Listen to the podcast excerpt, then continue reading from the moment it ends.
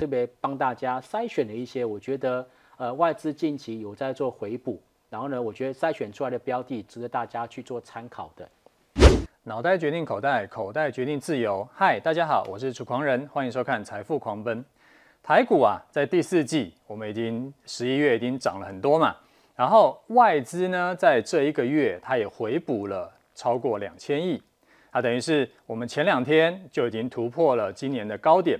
啊，今天很荣幸邀请到资深分析师陈维泰来节目里面跟我们分享一下，封关前呐、啊，我们还有两个月的这个年终行情啊，你该锁定哪些类股才会操作起来最好赚呢？欢迎今天来宾维泰老师。嗨，主高人好，大家好。好，老师啊，第一个问题就是说啊，这个前阵子就不是前阵，就前两天。啊，才突破了七月的高点嘛，所以台股很强，它涨过了七月的高点，而且在十一月二十八号的时候，就是之前三十年前台股的点数被港股超过以后，现三十年后终于风水轮流转，我们逆转胜。那封关前怎么看呢？好。呃，最近呢，我们看到台北股市啊，其实是缓步往上做垫高，就像刚刚主持人所说的，呃，刚刚好突破了今年七月底的一个高点位置。那所以呢，我认为说，呃，最近的一个行情的确有一点点看回不回的一个迹象。嗯。但是呢，如果说呃，大家觉得这边可能已经接近到这个波段高点，我个人倒不这么认为。为什么呢？我们先来看一下，这个是台北股市的一个啊周 K 线的一个加权指数的一个位置。目前看起来呢，在整个加权指数啊，仍然是缓步往上做垫高。那么它的成交量其实也并没有说出现爆大量，或者是所谓的筹码失控的情形。所以在这样子的情况之下，我个人认为说，在这个目前啊台北股市的一个部分。啊，一般投资人千万不要这么早就去判断它已经见高点。那除了这个，呃，从这个现行架构来看，还有一个很重要的点，就是这个地方，美元对新台币的一个走势。OK，那么美元对新台币的走势，哦，它怎么看呢？就当这个图形往上走的时候，事实上是属于新台币贬值。那么它的一个 K 线往下走，反而是新台币。呈现升值，好，那我们可以发现到，在最近这一个月以来，我们看到的就是，哎，这个新台币啊，已经出现了止贬回升的情况啊，止贬止贬回升。那新台币一旦出现止贬回升，很容易就会吸引就是外资回过头来去回补我们的一个台北股市。所以近期可以发现到，相当多的一个就是这个呃外资纷纷买超台北股市。那如果接下来在这个农历年节之前，按照我们过往经验，新台币基本上都是呈现相对偏强势的格局，所以我个人推论呢，接下来这个外资呃回补台北股市的一个情况，应该是有机会持续。那么只要外资有机会持续回补台股，那么台北股市在加权指数的部分就有机会再往上做走高。可是老师最近我觉得有一个地方让人看了比较担心，是就是。打死不退的融资，它最近就是持续在垫，而且而且它之前也是没什么掉，就是大家都呃，就是散户比法人更有信心，这个你怎么看？好，呃，我个人观察到，的确最近看到我们的融资余额，就像刚刚楚高人所说到的，是打死不退，而且持续往上去做一个走高。可是如果说我们仔细的去深究，这一些融资，它到底增加在哪一些的标的上？我们发现到，哎，其实很多都是属于在过往在农历年之前的所谓的内资股，也就是我们所谓的业内跟主力股。那么这业内跟主力股这个时候融资这边大幅度增加，未必是散户，它可能就是一些中实户或者是一些业内的主力，想要在这个农历年节之前进场去赚一波所谓的红包行情。好，所以我我个人的经验是这样子，如果说融资余额这边每天缓步往上做增加，那么每一天呢，它增加的这个呃金额没有超过二十亿，就是单日没有超过二十以上、嗯、或者三十以上这种属于突然爆大量的情况，我个人认为基本上筹码面都还不算是呃有失控量对有那种出现失控或者是亮出红灯，但是如果一旦看到单日的融资余额它增加到三十亿以上，而且呢重点是融资增加，行情反而不涨，嗯哼哦，那这个就比较危险，因为融资是什么？融资是借钱来买股票，所以。基本上用融资来去买的股票，它比较不会长期的持有，OK，所以其实融资余额越高，只能够说它未来潜在性的卖压会越重，倒不一定说，哎，它现在就一定会是造成呃反转的一个讯号。OK，所以说老师这边会觉得这一波上涨增加的融资不完全是散户，而是有一部分是主力法人。对，是的。OK。好，那第二个问题就是刚刚讲嘛，就是外资持续这一个月来买了两千亿的台股，嗯、是，所以那它有一些是外资特别钟爱的股票，是，所以那像这些股票的话，有没有什么是我们散户也可以跟进去这个蹭一下的？对，呃，外资在我们台北股市扮演的角色其实很重，因为呃，如果呃有兴趣做研究的话，可以发现到。每一天外资的买进跟卖出的金额加加起来，大概其实就占呃台北股市一整天交易量的百分之三十到四十，有这么大的一个比重。嗯，所以其实外资的买或者是卖，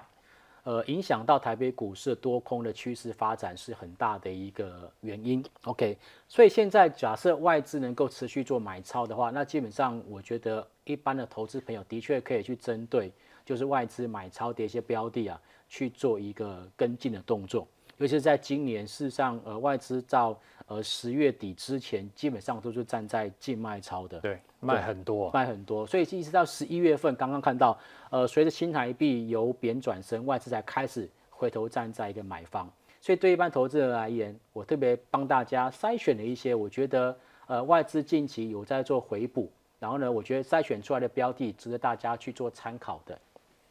那我大概用了五个筛选条件跟大家来去做一个筛选。首先，第一个就是最近这十天外资买超大于两千张的，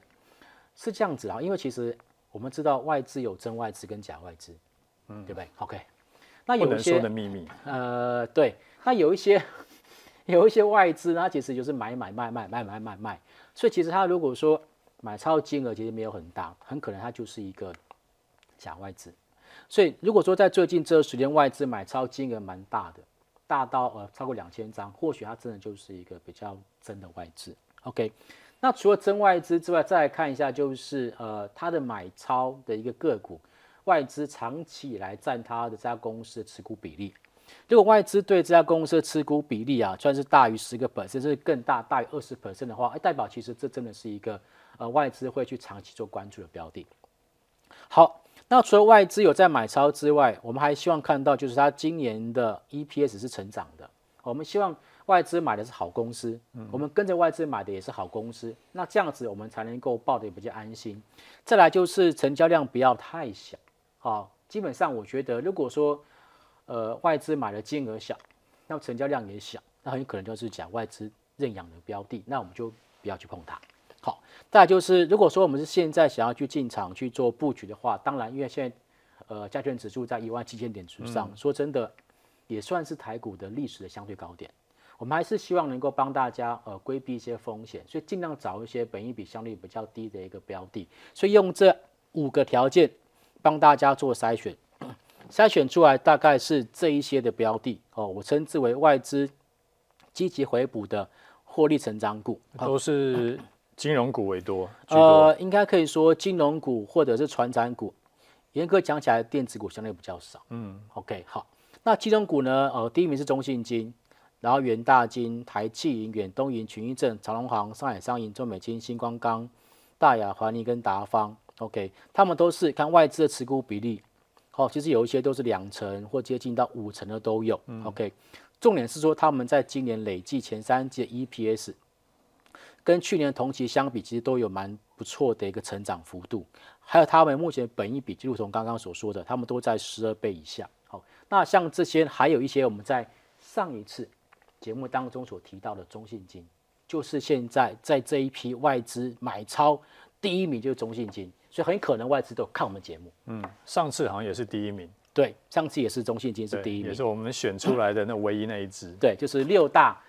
不能倒的金控公司。对对对，我们仔细帮大家筛选完，其实答案就是中信金。OK，所以中信金呢，看到目前的股价。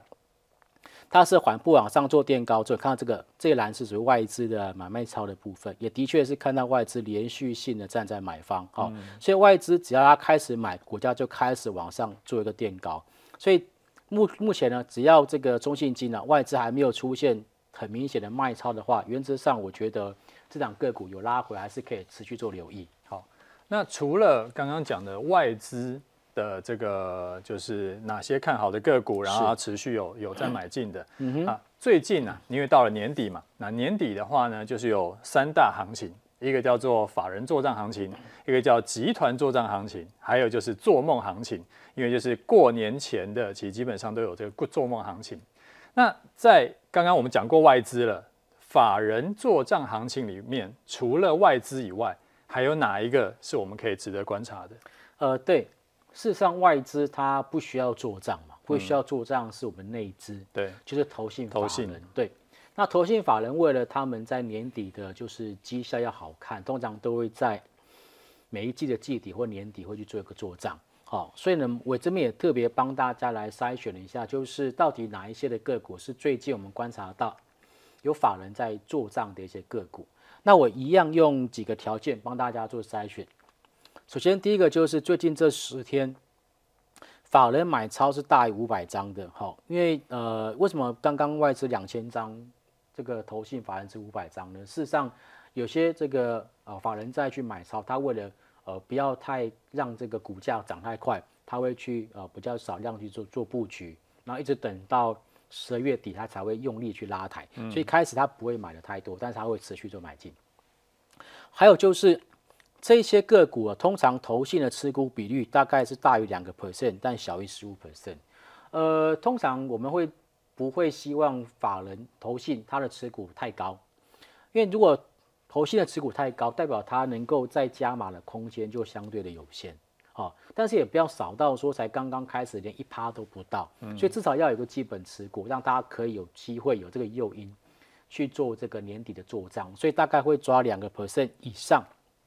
然后呢，十五个 percent 以下的一个持股比例，那么重点是说它的一个市值最好是大于一百亿，诶，这个其实是关系到一些就是法人在做账一些呃个股的筛选，它可能要又要达到这种所谓做账的目的，他的一个他不太会去找那种太低价的股票，这样太低价的股票拉起来，它的那个做账效益没有很高，所以按照我们过往经验，常常会看到中高价格。就是呃，甚至五百块钱以上，很可能就会成为法人的做账标的，所以可以挑一些，就从市值的角度上面去看，至少要到一百亿的股票，比较容易会成为就是法人集体做账的一个标的。那我们也帮大家大概挑了一些个股出来，那这张表格有星云、上品、兆利、立志、扬基工程跟宏康。OK，那么这张表格呢，跟刚刚的那个外资那张表格就非常不同。嗯。刚刚外资那张表格基本上电子股少，可是这张表格电子股多。对，好，只有一个扬基工程可以说它不算是电子股，其他都是电子股，而且都是中小型电子股。嗯，所以呢，我觉得像这些看投信的呃连续性的买超的，尤其是像星云、上品这个都哦买超非常积极。OK，那投信库存张数也是好几千张啊，这个你要他卖他也卖不完了。嗯，一十三个卖不完，所以他只好干嘛？我们常讲说，投洗下去了，就至少做到底，一直买，对，至少做到底，至少撑到呃十二月月底。OK，像这种投信的持股比例其实都呃不算太高，代表他们还有蛮大的空间去做一个加码。好，那本一比的部分呢，这边其实有一些个股，虽然说看起来是这个三十二倍啊、二十六倍，但是有时候投信他在拼做账的时候，他未必会去看这个本一比是不是偏高，因为他已经头都洗下去，他。目的就是要在年底把它拉高、拉做上去。那么像这么多的这个个股里面，有几档个股，我觉得大家可以去特别做留意啊。这个就是刚提到了三五四八的兆利。那么兆利它是做这个轴承，哦，包括像我们 notebook 啊，不是会开合那个中间那个轴承、嗯、，OK。那现在最大的题材就是那个折叠手折叠手机，对对。那兆利呢，哦，跟另外一档这个富士达，他们都有出到就是这个中国大陆的一个折叠手机。那所以呢，他就是吃到了这一个大饼跟订单，所以他今年的股价就从原本不到一百块钱拉到了两百多块。OK，那么投信呢，大概是在一百五十块、一百七十块这边才开始去做进场。嗯，所以这边投信其实也算是刚刚进去买。那我们知道，明年呃中国大陆的手机还有很多款。新的这个所谓折叠手机会登场亮相，所以我认为说，包括像是兆利啦，或者是刚刚所谓的一个富士达，哦，他们都很有可能会持续业绩往上做一个走高，好，所以我觉得这档个股一来它有这个业绩的展望，再来有这个投信加码，所以我觉得这档个股其实是很有可能会成为投信季底作帐股，就筹码也算是 OK 的，然后然后那又有题材，对，是。OK，嗯。好，所以刚刚讲到呃外资我们讲完了，嗯，投信也讲完了，啊，接下来呢就是那个年终行情第二大的就是我们集团做账行情，那哪些集团做账的这种个股是老师看好的？呃，每一年季底除了投信做账之外，还有一个集团做账，嗯，也是非常有诱因哦，因为我们知道呃年底完之后马上就是过农历年，嗯。有一年之后，马上就要召开就是董事会，那董事会就要针对就是去年的一些这个，包括像财报，或者是要配发的一个股利，要去做一个就是开会做决定。那有时候，嗯，公司获利也许不是很好，那这时候 为了不要被被这个被刁，被刁，对对，只好想办法在年底的时候让这个股价好看一点。嗯，OK 哈，交代一下。对对对对，所以这个就会有这种所谓年底的一个集团做账的一个机会存在。那每一年年底集团做账的一个重点其实都不完全一样。那么今年我个人观察到是这三个集团表现比较积极，包括像是华兴集团、远东集团还有威盛集团。OK，好，那华兴集团呢？它其实旗下的这个子公司相当多，我并没有全部列出来。嗯、但是重点就是几家：华兴、华兴科、华邦电、新唐、信昌电。OK，好，那我们可以发现到，其实最近这些的一个个股，我不知道大家有没有注意到，三不五时都有这些个股的新闻出来。OK，前阵子是华兴、华兴科，后来华邦电的记忆体也有新闻出来，甚至新唐。也有这个哦消息出来，所以我觉得这个就是，我觉得某些层面上就是集团在偏多的一个形态。嗯、OK，那么远东集团这个也是非常就是传统的一个集团股，那有远东新、亚宁、裕民、远传跟东联。那我想最近的行情大家应该知道，呃，这个散装航运，好、哦，裕民的部分就涨得特别的一个凶。OK，哈、哦，那我觉得这也有一点点是这个集团做账的色彩。那么今年威盛集团特别的亮眼，哦，原本大家都觉得这个很久没有涨，大家都已经快忘记它的集团，但今年表现不错，像是威盛、宏达电、威锋电子、建达跟力卫，OK。但是，呃，投资朋友如果说想要去跟着做这些所谓集团做账，我个人有点小小提醒，就是如果说这家公司它的 EPS 表现得不好看的话，很可能就只是为了做账而做账，那他可能做完账之后就会被反手卖出来。嗯，所以在切入的时候，我觉得还是要稍微去看一下，就是他们今年的一个获利表现。所以如果说从这张表格来看，我个人认为，其实威盛集团虽然最近的股价涨得很凶啊，哈，那么像今天可能在这个微风电子啊表现的还蛮强的，可是整个威盛集团哈在这一二三四五档个股里面，其实前三季。只有两档是赚钱的，OK，所以我觉得，如果说是要去做威盛集团的投资朋友，可能就要特别去提高警觉。那至于说华兴跟远东，这算都算是比较老牌的这个传统产业的一些公司，嗯，那获利状况也蛮稳定的，所以我会建议从这里面去做一个挑选。那我这边帮大家看的就是一些股价已经修正很长一段时间，在低位接的，包括像是一六零五的华新，OK，那它从之前的股价从五字头一路掉到三字头，那最近我发现到就是原本卖超的外资这边开始不再卖了，那么股价呢也悄悄的站上了就是啊月均线跟季均线之上，所以像这样个股，我个人认为说它其实在长线底部应该是蛮值得去做关注的。哦，这是华新集团。再来，远东集团的部分，刚刚我们提到是那个域名，嗯，OK，那域名其实短期上面涨比较多，那现在去做追高可能会有些风险，所以我帮大家挑了跟刚刚这个华兴很像，就是同样是属于低位接，然后呢这边其实这个股价也刚刚还才开始呃打底完成了雅尼，好，这边也可以观察到外资对于雅尼呢也是有去做一个持股回补的一个动作，然后再来是。威盛集团，那么这一波威盛集团最强势的指标股是威盛，好，看它的股价是沿着短期均线往上做走高。那么当然，它也宣称它有切入 AI 嘛，啊、嗯，所以大家都要宣称一下。对对对对对，所以因为它有宣称切入 AI，所以大家对它就有一点点这个所谓的期待啊。但是如果说从刚刚的那个 EPS 来看，我觉得还是大家就是。先以这个题材来去看它，嗯、好不好？好，那但是至少我觉得在年底之前，那个做账的一个机会还是有的，所以我觉得它这档个股，如果说有拉回，我觉得还是可以去稍微做留意。好，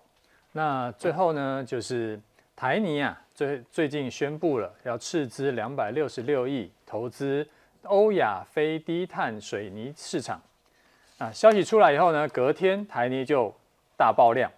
那现在就是现在这个时间点是可以投资水泥双雄吗？啊，像台泥跟亚泥，如果说两个要选一个的话，应该要选谁呢？那么随着 ESG 的浪潮啊，在全球蔓延，所以呢，许多的在过去被列为这个所谓的高污染产业的一些这个公司，纷纷都开始去进行转型。那么水泥产业呢，在过去也是被认为高污染跟耗高耗能，所以他们也面临到非常大的转型压力。那么包括像台泥跟亚泥都纷纷有他们不同的一个转型的一个策略跟计划。那么刚刚这个投资人问到说，那台泥跟亚泥他们都切入所谓的一个低碳水泥的一个市场。那么如果说一般投资人要二择一的话，到底要选哪一个？呃，我个人看法是会选择的是台泥。好，为什么呢？因为呃，台泥它主要有以下的几个重要的一个关键。首先，我个人判断啊，台泥其实它在这个呃产业的转型上是比较全面的。例如说，它有接切入这个储能的领域啊，它有去研发一些所谓专利的防火灭火的储能柜。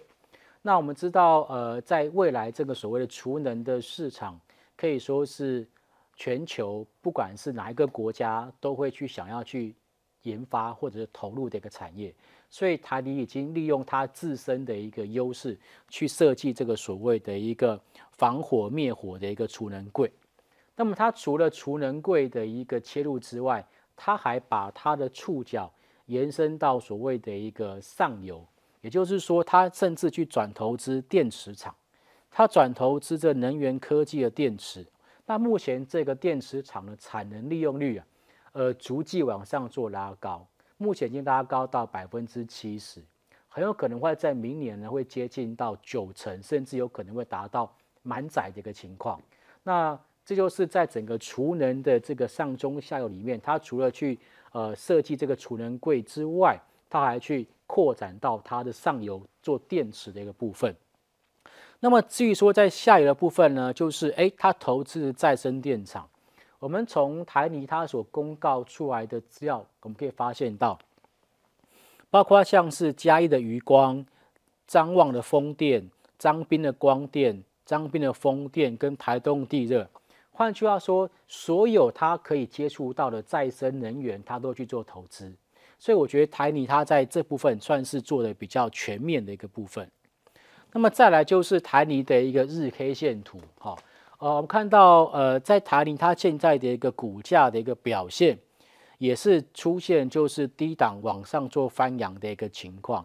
重点是呢，最近投信啊针对这个台泥，它有在做持股回补的一个动作。那我相信投信呢会去做持股回补，一定也是发现这个台泥它在未来的一个 EPS 或者是获利的一个部分，有机会持续的做一个走高。哦，所以我认为说，在第一个呃长期以来股价在相对低档，再加上投信有在去做加持的情况之下，我个人认为台泥其实可以特别做留意的。好，今天谢谢来宾来分享他的操作心得哈。你看完觉得有收获呢，记得要按赞并且订阅起来。每周一和六的晚上八点，我们准时在 YouTube 频道财富狂奔和您再见，拜拜，拜拜。